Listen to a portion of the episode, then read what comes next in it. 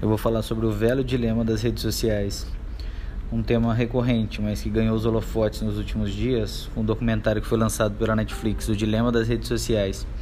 Expõe o quanto cada ato que a gente comete na rede influencia em tudo aquilo que volta para nós em forma de algoritmo, que sabe exatamente o que você é, do que você gosta, ou você faz ou deixa de fazer, até aquelas questões mais íntimas. Enfim, nessa questão eu quero acrescentar um outro ponto se a soma de tudo que a gente faz na rede social influencia na forma como nossa sociedade está sendo moldada pouco a pouco, mentir pode ser algo que vai nos levar cada vez mais para o abismo. Veja bem, muito do que é feito na rede é apenas venda de imagem irreal de uma suposta vida ideal. Refletindo um pouco mais a fundo, aquilo que estamos construindo no presente é uma mentira para o futuro? Desejamos mesmo criar esse mundo em que tudo parece perfeito, mas no fundo é podre e corroído por dentro pelo egoísmo e o desejo de aceitação enfreado?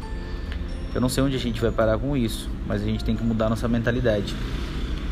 A sociedade que a gente vai deixar para o futuro, para os nossos filhos, para as crianças que hoje aí estão, vai ser essa mentira que a gente está construindo hoje em dia? Essa coisa que é totalmente automática e robótica, cada dia mais perdendo a nossa humanidade? Enfim.